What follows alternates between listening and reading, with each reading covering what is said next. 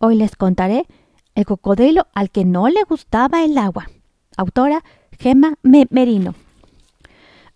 Todo el mundo sabe que a los cocodrilos les encanta el agua, pero este pequeño cocodrilo es diferente. A él no le gusta el agua para nada. De hecho, prefiere subirse a los árboles. ¿Y si este cocodrilo no fuera realmente un cocodrilo?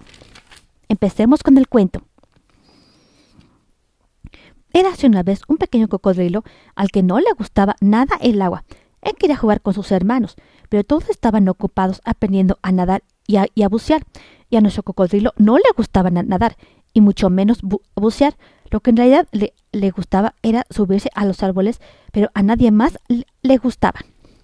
Al no tener con quién jugar, se, sentía solo, de modo que el pequeño cocodrilo tomó una decisión.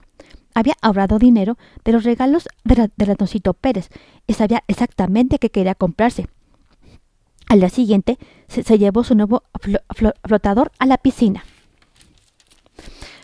Jugaría con sus hermanos y hermanas, pero no podía jugar a la pelota, ni, ni tampoco nadar bajo el agua.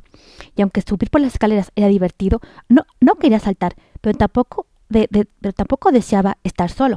De modo, que, de modo que decidió intentarlo por última vez. A la una, a las dos y medio y a las tres. ¡Splash! ¡Glu, glu, glu! ¡Socorro! Definitivamente este pequeño cocodrilo odiaba el agua. Estaba fría, estaba mojada y esto le, y esto le, le, avergonzaba.